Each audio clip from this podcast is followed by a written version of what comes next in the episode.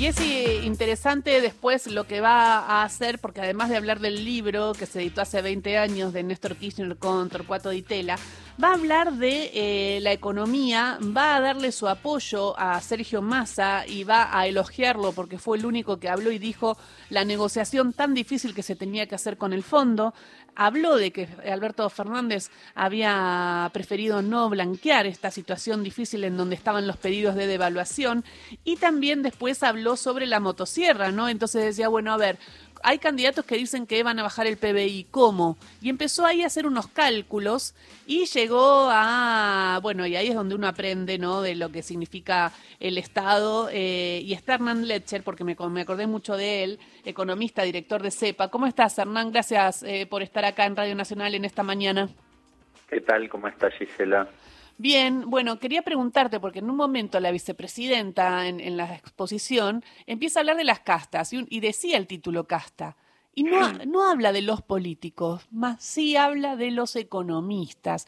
Y habla de la casta de economistas y da un dato, por ejemplo, de Melconian, que no sabíamos, pasa por Caballo, y habla de eh, del clima que generan los economistas y los periodistas económicos también y que no es inocente. Y quería conocer eh, tu visión respecto a esto y lo que dijo la vicepresidenta y si sabías el dato de Melconian, si lo podemos contar acá al aire, si, si lo tenés y no lo cuento yo.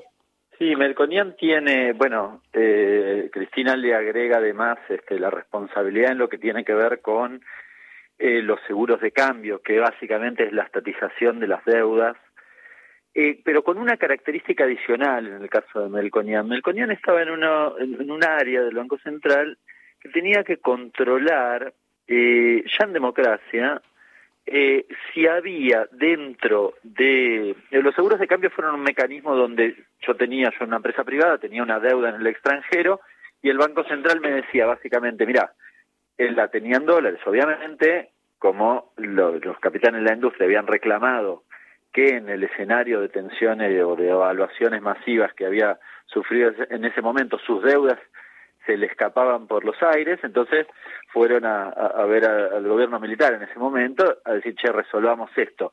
¿Y cuál es el mecanismo que encuentran? El mecanismo es, bueno, ustedes pásenle la, la de alguna manera, transfiéranle su deuda al Banco Central en dólares, el Banco Central va a pagar la deuda en dólares y ustedes la van a pagar en pesos con, le van a pagar una comisión, por decirlo de algún modo, este, al Banco Central.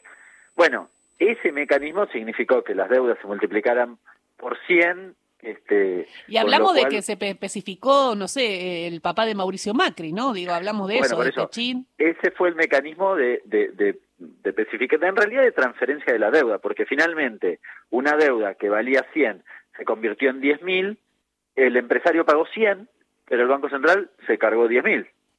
Entonces, todos nosotros tuvimos que hacernos cargo de los 9.900 pesos. Ese es el mecanismo por el cual se estatiza la deuda. ¿Quiénes son los empresarios que están ahí? Bueno, los grandes empresarios que hoy ves, Bulgeroni, Paolo Roca, Mauricio Macri, todos ellos estaban justamente en esta cuestión. Pero vuelvo a la cuestión Melconian, que no es menor, y no es menor en el caso Macri en particular. Melconian, claro, como esto era un negocio fantástico, ¿qué empezaron a hacer estos empresarios? Inventaron deudas con sus, entre sus propias empresas, intra, eh, eh, intraempresa, digamos. Entonces yo le debía, eh, Sebel le debía a, a ¿no? Las dos de Franco Macri. Claro, supuestamente para hacerse de este beneficio, para hacerse de este beneficio. Entonces se inventaban deuda que no eran reales. Bueno, Melconian tenía que chequear que eso no era... él tenía que hacer el dictamen de cosas que ya en realidad, para ser preciso, se habían investigado, había uno que no me acuerdo quién era que había investigado y le dice, mira, esto no va, esta no va, esta no va, esta no la tenemos que pagar, esta no la tenemos que pagar, y él tenía que hacer el dictamen para justamente certificar que eso era así. Bueno, el dictamen sale a la inversa. El dictamen dice, no, no, es deuda que hay que hacernos cargo. Con lo cual... Qué dato este, ¿no? Qué dato este que también la propia vicepresidenta dice, disculpen que tampoco tenía este dato porque no recordaba que había estado Melconian, un joven Melconian ahí, y siempre se hablaba de Caballo, pero Caballo viene después y termina de, de, hacer este fraude, diríamos, pero el que... Caballo, eh, en realidad Caballo está al inicio consigo eh, y es el que promueve los seguros de cambio, pero el que los perfecciona es Melconian. Sí, claro. Mira. El que los perfecciona es Melconian con este mecanismo, pero además, cuando uno entiende, yo en algún momento lo mencioné en la, en la radio, ahí uno entiende el vínculo de Melconian con Macri. Hmm. Ahí entiende uno el vínculo de Melconian con Macri. Entonces, este, uno identifica efectivamente para quién laburan, qué intereses defienden, y, demás, ¿no? Porque si no, no, no se entiende. Este... Y cuando habla de la casta de los economistas, ¿estás de acuerdo con esa idea? Sí, claro. ¿Quiénes son los economistas que asesoran a mi ley? Roque Fernández, Carlos, eh, Carlos Fernández, sí. Eh, todos economistas de la década de los 90, responsables de barbaridades como el plan Bonex, el recorte del 13% a los jubilados. Bueno, eh, y de los periodistas también es, eh, bueno, los que salen en tele, ¿no? Porque hay mucho economista que se dice... Bueno, no me hagas hablar de los periodistas, dígame que, me, quede en mi... bueno, está bien. no, de, los... Eh, de tal vez sí, yo creo que sí, yo creo que... Yo creo que las distintas profesiones tienen que tener también una mecanismos, podríamos decirlo, de los abogados, de los contadores, de todos que, que honren a la profesión, porque cuando pasan estas cosas, básicamente este, erosionan la, la, confianza que tal vez puede generar, en este caso, en nuestro caso, un economista. Ahora, em, eh, en la década de los 90, incluso tal vez antes, diría desde el, advenimiento de la hegemonía neoliberal en la materia económica, eh, era mala palabra discutir la política dentro de la economía y hay una preeminencia donde eh, Caballo quizás es un exponente de los principales, pero toda la escuela de Chicago, si querés y demás, ¿qué se decía en los 90? Bueno, que la, discusión era económica, ¿no? El eje central era económico. En todo caso, la política intentaba meterse en la discusión económica falsamente planteado así, porque finalmente quien decidía en materia económica eran todas decisiones políticas, pero nos habían hecho creer que los técnicos no eran los que estudiaban en Harvard y eso sabían, eso tenían la respuesta, ¿no? Y te decían como que no politices la economía y, y el primero que habló de la, de la economía política, yo me acuerdo de, cuando empecé a trabajar que ya lo hablaba con Víctor de Llenaro en la CTA, él sí hablaba de que las decisiones económicas son políticas desde el lado de los trabajadores y todo lo que les estaba pasando con el modelo neoliberal, pero después fue Néstor Kirchner, ¿no? Claro, con, con su libretita. Claro. Eh, que tan denostado, Cristina de hecho lo, lo, reivindica justamente en esa cuestión, tan denostado porque tenía una libretita que decía cómo iban las reservas. Fíjate la importancia. Ojalá se hubiese sostenido eso en el tiempo. Este, es verdad, ¿y cómo lo criticaban cuando dijo, asumiendo como presidente, que iba a ser su ministro de Economía también? Y hay una cuestión, quizás en términos históricos también para, para mencionar. Eh, a los padres de la economía moderna, desde Adam Smith para acá, elegí el que quieras, David Ricardo, este Marx, lo que quieras, incluido Adam Smith, ¿eh? el padre de lo citado por todos los, los liberales y demás, jamás hubiesen osado en, su, en toda su vida hablar de economías secas. Siempre sus tratados son de economía política. Así lo, está escrito así, ¿eh? Jamás hablaron de economías secas. Eso es una cosa relativamente moderna, insisto, desde de la década del 70 para acá, con la instalación de, la mirada neoliberal eh, respecto de la economía. Y de hecho, hasta se refleja en las facultades. Las facultades empiezan a tener carreras de economía a secas, y es una modificación de la década de los 70 para acá, finales de los 70. Con lo cual hay hasta un... Cristina creo lo mencionaba un poco el, el sábado hay una cuestión cultural asociada a eso, es decir, hay una imposición, si querés, cultural, donde el técnico de la economía puede libremente aplicarte criterios políticos de regresivos, pero es un técnico. Claro, no te lo dice la política, pero te está bajando una línea y eso genera eh, hábitos y genera conductas. Y entonces así los argentinos nos acostumbramos a fijarnos en el dólar, a ver qué podemos hacer con el financiero. Y legitimidades, claro. Y legitimidades, porque si no, Caballo no podría hablar más. Y siguen citándolo, y la CUNSA lo va a ver. Mm. Bueno, eso es la casta. Eh, económica. Lecher, buen, eh, buen día. Eh, no, simplemente quiero agregar que, digo, me parece muy pertinente y entendible que vos no quieras hablar de los periodistas, pero hay un libro extraordinario que lo recomiendo, que hicieron Sebastián Fernández Rinconet y Mariano Kestelboim, que se llama Manual del Economista Serio. No es el modelo que se equivoca, es la realidad que falla, era la bajada, ¿no? Y habla muchísimo de los periodistas, mucho, mucho, mucho. Y, en especial ese, eso que descubrió Rinconet alguna vez, este, el nado sincronizado, ¿no? Claro. Sí.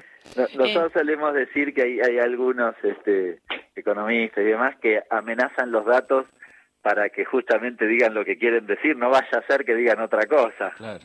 Bueno, está, bueno eso, amenazar los datos. Y me llamó la atención, iba a poner el audio, pero nos van a quedar cinco minutos y me queda poco tiempo, así que lo voy a contar. Pero en un momento, viste que ella, cual maestra también, agarra el pizarrón junto con Pedro y empiezan a desmenuzar un poco, porque es la primera vez también en este acto en que va a explicar que el proyecto de, de los libertarios de achicar el Estado es bastante imposible y empezó a hacer cuentas, ¿no?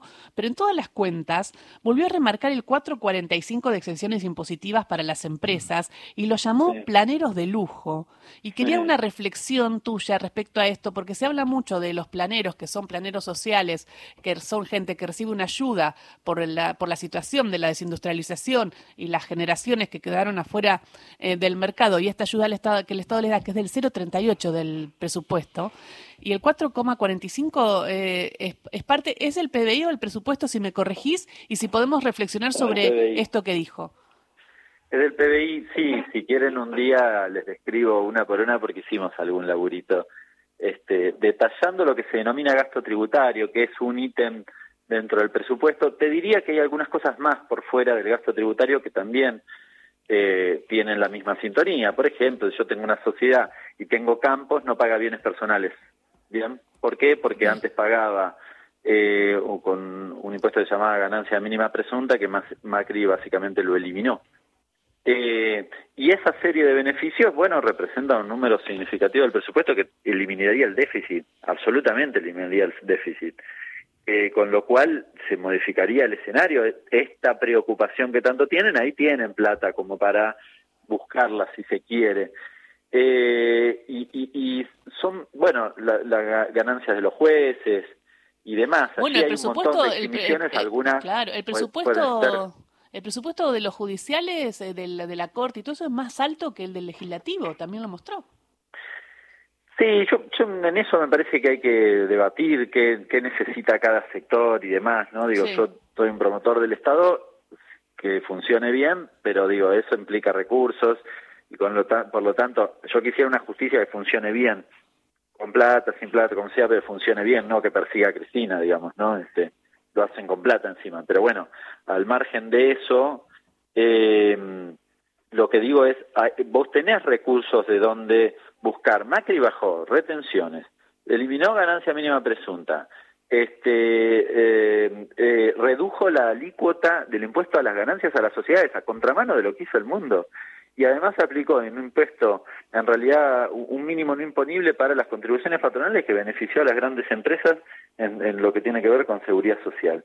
Todo regresivo. Ah, y aplicaron el quebranto, lo dijo Cristina, eso es medio técnico, pero digamos, una serie de beneficios para utilizar este, resultados negativos, eh, poder amortizarlos rápidamente eh, y las ganancias pagarlas o los resultados positivos, pagarlos en cómodas cuotas, jugando al negocio financiero. Bueno, todo eso le hizo mucho daño a la economía argentina en términos fiscales. Y ahora esas cinco cosas las hizo Macri. Y ahora está el tema del presupuesto y Sergio Massa llevó el presupuesto y dijo, bueno, hay que rever las excepciones impositivas a las empresas. Hay, que rever este 4.45 o algo así del PBI que le damos a las empresas.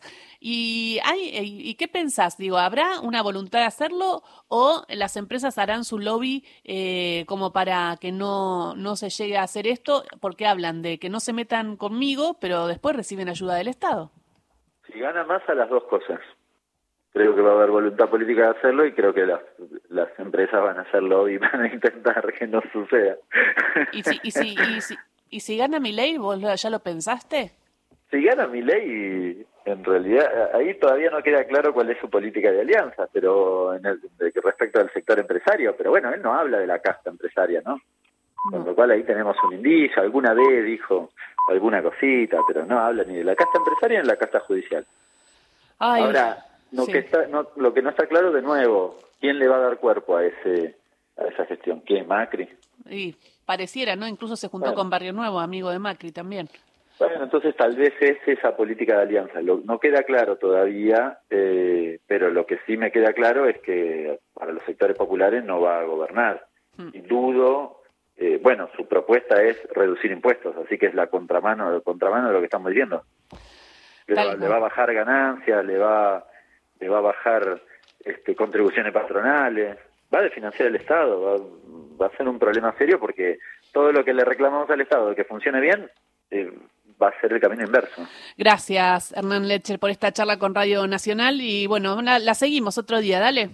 Abrazo grande. Abrazo. Hernán Lecher, economista, director del CEP, analizando un poco lo que dejó el discurso de Cristina. 11 de la mañana llegan las noticias.